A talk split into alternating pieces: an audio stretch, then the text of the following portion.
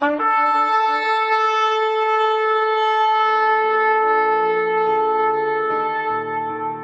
拜是本分，敬拜是机会，敬拜是恩典，敬拜是与神共享天伦。齐来敬拜。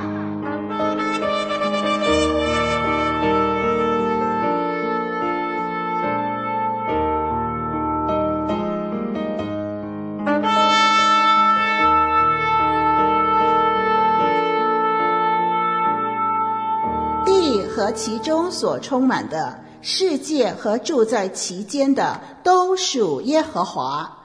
他把地建立在海上，安定在大水之上。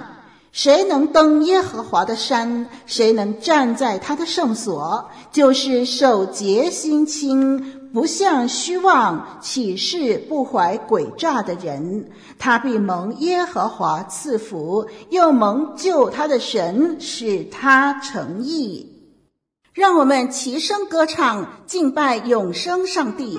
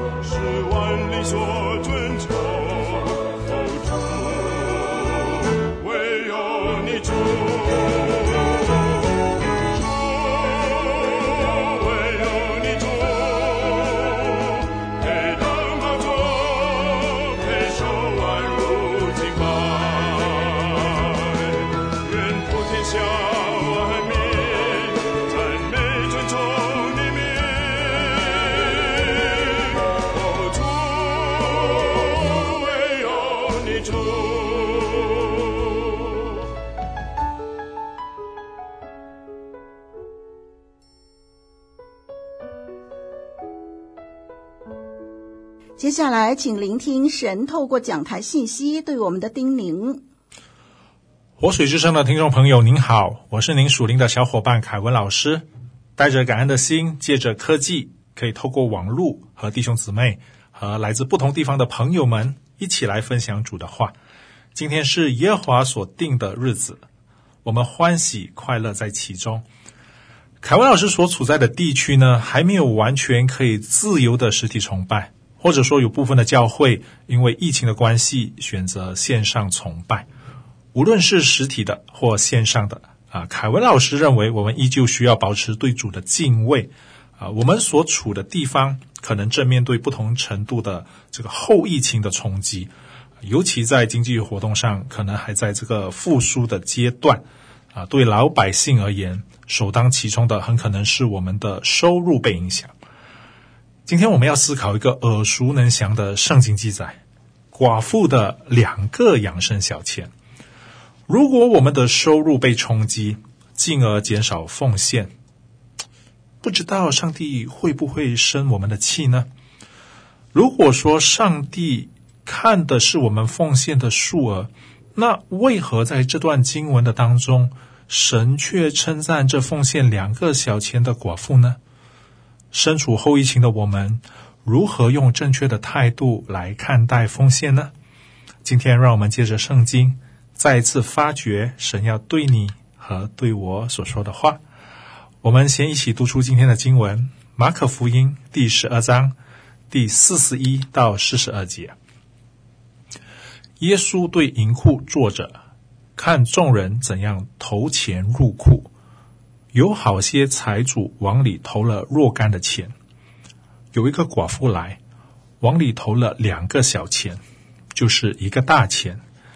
耶稣叫门徒来说：“我实在告诉你们，这寡妇投入库里的，比众人所投的更多，因为你们都是自己有余的拿出来投在里头，但这寡妇是自己不足，把他一切养生的都投上了。”这是马可福音第十二章四十一到四十四节的经文。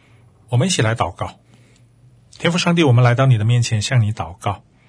我们感谢你在后疫情当中，让我们可以自由的敬拜和赞美，依旧有恩惠可以聆听从你而来的道，帮助我们专心的聆听，帮助我们仔细的思考，也帮助我们听了也要行出来。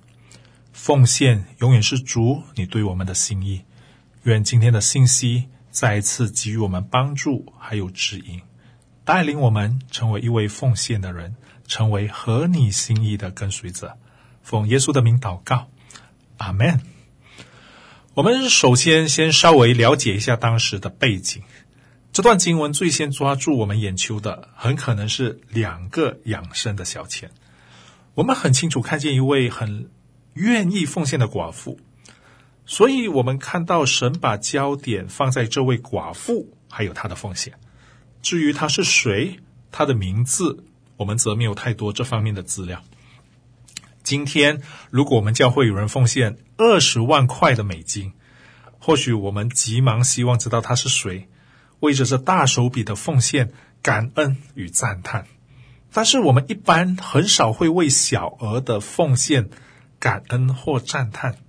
如果有人奉献两块美金，我们应该不会急忙的想知道他是谁，或者为这两块美金赞叹或者感恩。这段经文是发生在我们的主最后要进入耶路撒冷的那一周。再过几天就是逾越节了，我们的主即将要面对苦难，面对十字架的酷刑。然而在这个时候，我们的主却坐在圣殿的旁边。观察每一位奉献的人，在一开始的时候，也就是四十一到四十二节，这两节的经文让我们看见一个对比，那就是财主与寡妇，或者说穷寡妇的奉献。我们看看上文，也就是三十八到四十节，那个时候主耶稣刚刚啊斥责这个宗教领袖文士。指责他们极度的爱慕虚荣，一心希望得到众人的关注，而且喜欢人们向他们问安，喜欢坐在高高在上的位置。更可恶的是，这些文士被贪婪占据了他们的心，连同寡妇的财产都侵吞掉了，还假惺惺的在上帝的面前祷告很久。随后来到圣殿外邦人的这个院子，在这个妇女院之间啊，那边就是耶路撒冷圣殿放这个奉献箱的地方。主耶稣既对银库坐着，看众人怎样投钱入库。投钱入库，我们可以理解这个举动为我们今天奉献金钱的行动。这个是当时敬拜聚会当中，根据旧约摩西的教导。其实也就是在出埃及记第二十三章十五节的经文，这里告诉我们，提醒我们不可空手朝见神。当时在耶路撒冷的圣殿呢，一共有十三个奉献箱，除了代表以色列的十二个支派之外，啊，第十三个呢是专门啊属于这个圣殿祭司的。每一个奉献箱上面也会注明啊那个。啊奉献的收入啊将作为怎样的一个用途。每一个支派在制造这个奉献箱的时候呢，会将那个奉献箱的入口打造成一个很特殊的弯管状啊，有一点像喇叭的形状，而且是用铁啊铸成的。那个时候纸币并不通行啊，一般上只有硬币，硬币普遍上就是用铜啊、银啊、啊金等等的金属打造的，啊，和我们今天所用的纸币就不太一样。所以当奉献的银币一投进这个奉献箱的时候呢，啊，随着那个弯管发生这个撞击的声音，啊，就会有这个很清脆啊不同的声音发出来。当我们投入银币的时候，就会发出叮叮当当啊响亮的声音，非常的引人注目。记得刚才提到的十二个支派吗？啊，都有自己的奉献箱。不同的奉献箱被投入硬币所发出的声音，就能知道奉献数数额的多寡。我们来看四十一节的记载：耶稣对银库坐着。看众人怎样投钱入库，有好些财主往里投了若干的钱。这是马可福音十二章四十一节的经文。这些经文你看见了什么呢？我们看见财主奉献许多的钱。首先，让我们把视线转移。耶稣在经文当中所提及的人物，这些经文，耶稣留意到一些财主的奉献，有好些财主。财主用我们今天的话就是有钱人、富有的人，在那个时候就代表着他有土地、有家禽、有牛羊，还有许多的奴婢的财主。在今天的环境当中，就是拥有华丽的房子、豪华的车子，同时可以出入啊上层社会的交际圈，开派对、穿名牌的衣服。当然，我们这里用的是一个简单的例子。帮助我们理解财主的定义。财主投了若干的钱，若干在原文当中呢，讲的就是许多的钱。一些财主投入许多的金银铜的币，可能是叮叮当当响个不停，非常引人的注目。而且根据一些考古资料，据说当时有一些财主还会派啊奴隶扛了一大袋的钱币，整个投进去。因为这样子呢，声音不只是很响亮，而且还会发出啊很长很长的声音。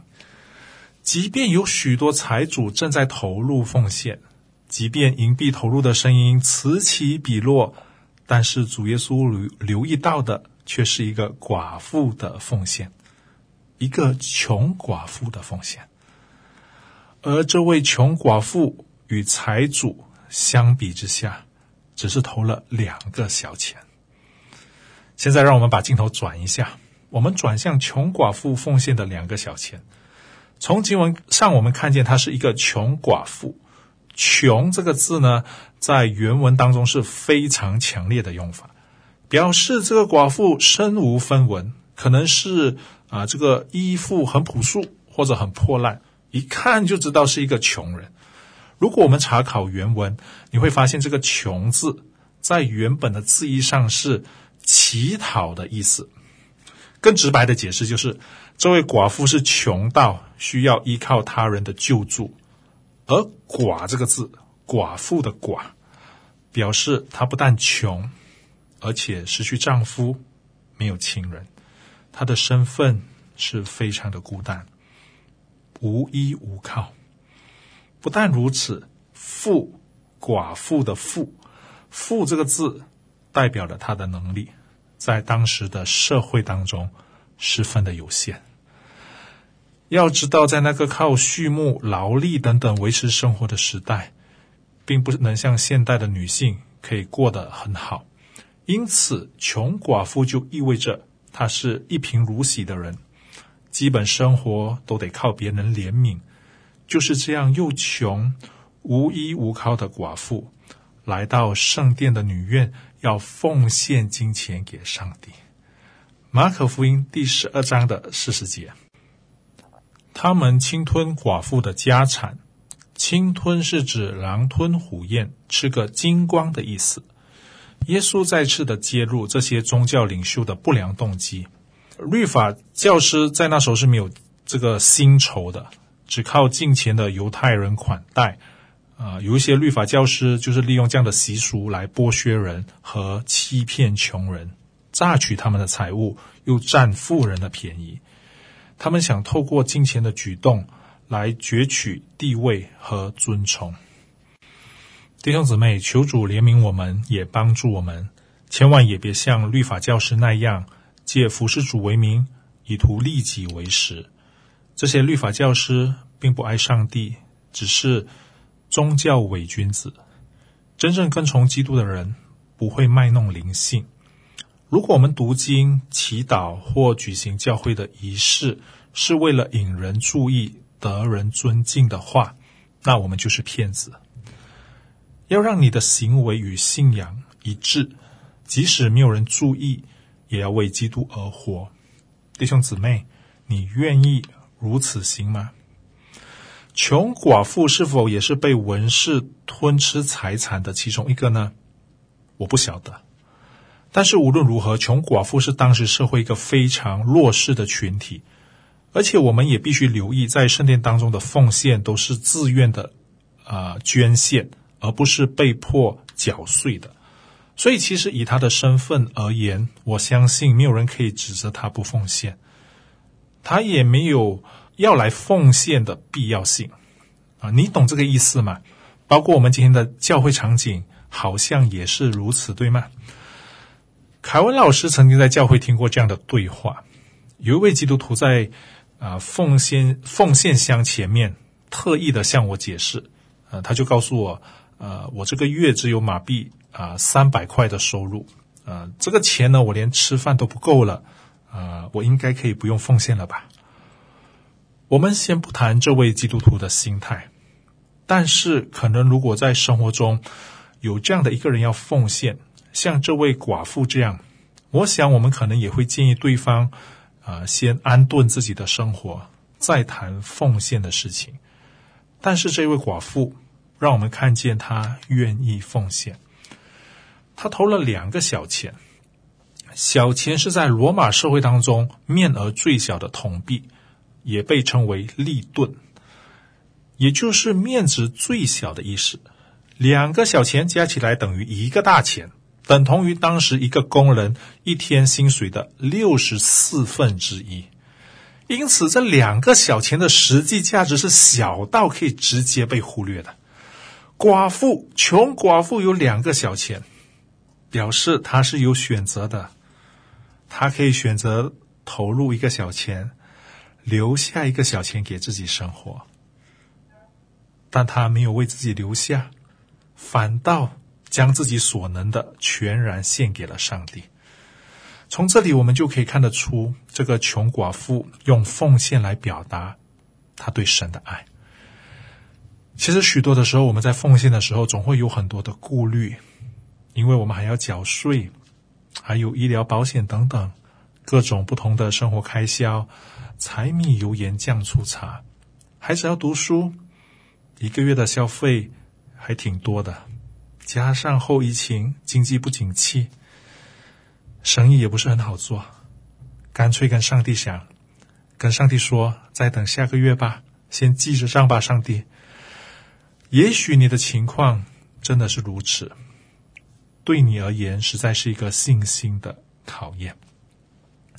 但我实在看过很多的人尽他们所能的为主摆上，神并没有让他们缺乏。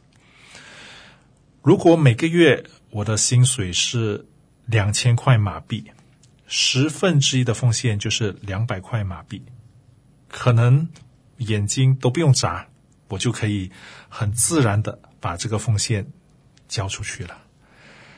可是随着这个收入的数目不断的增加，当我每个月的收入是两万块的时候，当你的收入是两万块、五万块的时候，这个挑战。对一些人来说，就随之而来了。很多的时候，钱和主耶稣在我们心中的地位是不言而喻的。我们的嘴边可以说一些很富丽堂皇的说辞，可是，一旦和钱摆在平行线上面的时候，张力往往就开始蔓延了。一方面，爱会带出行动，而且爱的这个程度会影响一个人付出多或者少。父母爱自己的孩子，影响了他们愿意将好的东西留给儿女，甚至就算自己再辛苦也没有关系。越是爱的深，就付出的越多，以至于不会把焦点放在自己的身上。好像这个穷寡妇一样，对吗？那他接下来怎么办呢？他把他自己的养生的小钱都奉献了，谁养活他呢？另一方面，奉献对任何一个人来说都是信心的考验，他挑战我们要信靠神。接下来，让我们来看一看耶稣对穷寡妇这个奉献的评估。耶稣看到财主的奉献，也看到穷寡妇的奉献。在这之后呢，耶稣做出了一个评估。四十三节，耶稣叫门徒来说：“我实在告诉你们，这穷寡妇投入库里的，比众人所投的更多。”这是马可福音十二章四十三节的经文。怎样是多？怎样是少？我们如何看待多和少？我们先看看众人，众人是将自己有余的奉献献上的。我这里用一个大人和小孩子的例子，一百块和五十块，对你和我来讲，哪一个多，哪一个少呢？明显是一百块比较多，对吗？五十块少。可是如果这五十块是五张十块钱组成的，和一张一百块，对小孩子而言，他可能会认为哪一个多，哪一个少呢？有可能小孩子会觉得有五张十块钱组成的五十令吉大过一张的一百令吉，因为他不懂，他还是一个小孩子而已。再用一个丈夫和太太的例子，你是丈夫，你每天在外工作八个小时，每个星期工作五天，然后每个月的薪水都如数的交给太太，这对于很多丈夫而言是付出很多。所以在晚餐之后呢，可能啊、你就看看电视来轻松一下。可是你发现太太却不高兴，希望你别看电视，到厨房帮忙做清洁。丈夫可能就嘀咕：有没有搞错？我为家付出了这么多，晚餐之后只是想轻松一下，还要帮忙清洁厨房。可是太太却不这么认为。另一个家庭呢，同样的场景。丈夫也是每天工作八个小时，每个星期工作五天，然后每个月的薪水也是如数的交给太太。但下班回家吃过晚餐之后呢，啊，他觉得哎，太太太辛苦了，所以他就主动的跑去厨房要帮忙清洁。手都还没沾到水，太太就走近前来说：“啊，亲爱的，你为这个家付出了这么多，实在太辛苦了，你坐在沙发休息吧，让我来。”同样的场景，同样的关系，但是却有不同的理解。哪个多，哪个少？丈夫认为多，但是太太有时候不这么认为。最后呢，就用耶稣和我们作为一个类比。耶稣在这里认为，穷寡妇投入的两个小钱加起来，比一个大钱，比众人都多。这就给我们看到一个很有意思的思想和画面。我们认为的多，并不一定就是多。财主投入了许多钱，但是耶稣认为他们投入的没有穷寡妇的多，因为穷寡妇是把自己不足的奉献，穷寡妇的奉献只是当时工人每天薪水的六十四分之一。耶稣竟然说他投入的多，少反而是多。难道我们的主耶稣要我们每个人像穷寡妇一样奉献六十四分之一吗？我想不是的。耶稣在这里教导，只是说出财主拿出来的奉献都是从自己有余的奉献，并非要贬低财主的奉献。众人所奉献给上帝的，比起他们所拥有的财产，是微不足道的。但寡妇所投入的不是有余的，而是一切养生的，是她不可少借以维持生命最心爱的那部分献上了。两个小钱虽然在世上的价值极其的低，但是却已经表示了这位寡妇爱神的心。这个寡妇虽然没有法利赛人的学识，也没有文士的地位，甚至在宗教的礼仪上面、律法的上面，她有很多东西都做不到，但是她却可以活出她所能领受到神的话语。这在人看来就那么一点点的付出，却在神看起来是很大很多的。这奉献背后显示了他对上帝的爱。对上帝全然的信靠，在普遍的认知底下，我们通常认为贵就是有价值，但是有些时候并非如此。贵有时候不代表就有价值，也要衡量这个价值的对象是谁来决定决定它的价值。一幅蒙娜丽莎的微笑，面对懂得欣赏的人而言，价值的确不菲，但对于不懂的人而言，它就是一张纸、一幅画；对小朋友而言，还不如一个巧克力、冰淇淋来的有价值。圣经上基本没有提到这个穷寡妇接下来的生活如何，只提到她的奉献是神所喜悦的。主耶稣借此教导门徒一个全心摆上的奉献。由这个穷寡妇全然摆上的事情上，我们知道耶稣所说的多和少，并非我们所认为的多和少。神看重的不是金钱的多少，而是你爱神的心多少。有时候奉献，感觉自己能拿出的很少，因为你所拥有的。在你自己或者在他他人看来都很少，但是如果你愿意为主摆上的话，主耶稣却不这么的认为。就如耶稣如何看待穷寡妇的奉献一样，弟兄姊妹、听众朋友，上帝看的永远不是那个数目字，那个奉献的数额，否则圣经应该会很明确的说明我们每一位信徒每个月所需要奉献的数目。上帝看的是你心中的价值，那个从你心里面来的价值。其实神看的往往不是我们拿出来的，不是看我们投入了多少在奉献箱里头。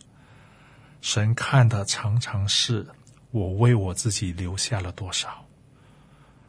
如果只是看拿出来多少，我想寡妇，这位穷寡妇应该是倒数第一名。但是上帝在乎的是你为自己留下了多少。盼望您已经知道上帝的心，这也是为什么在我们的主耶稣的眼中，穷寡妇拿出来的比众人更多，因为他没有为自己留下什么。很多的时候，我们都愿意奉献我们的才干、我们的恩赐、我们的时间、我们的金钱给主。但是今天我们的主要问你，你还为自己留下什么呢？愿我们为主无所保留。我们一起来祷告。天父上帝，我们谢谢你，因为你看重的不是我们献上的金钱，你看重的是我们心里对你的敬畏，对你的价值。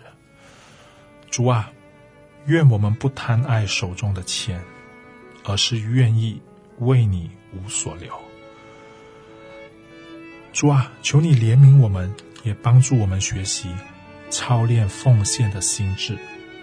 愿我们这一生走完以后，有一天能得到你的称赞。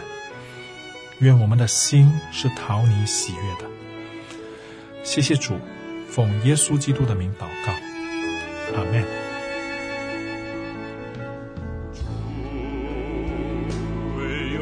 中，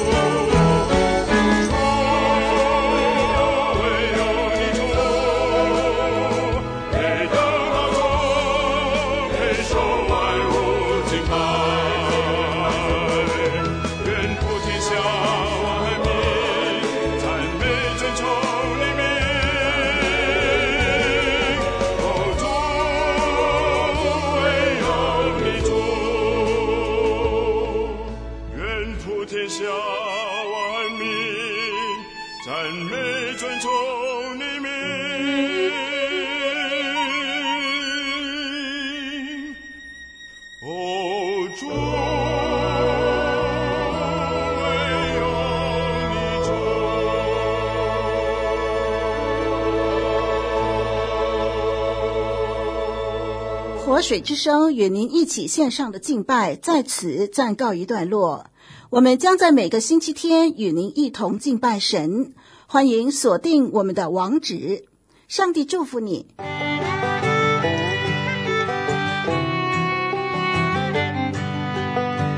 相约下个主日，齐来敬拜。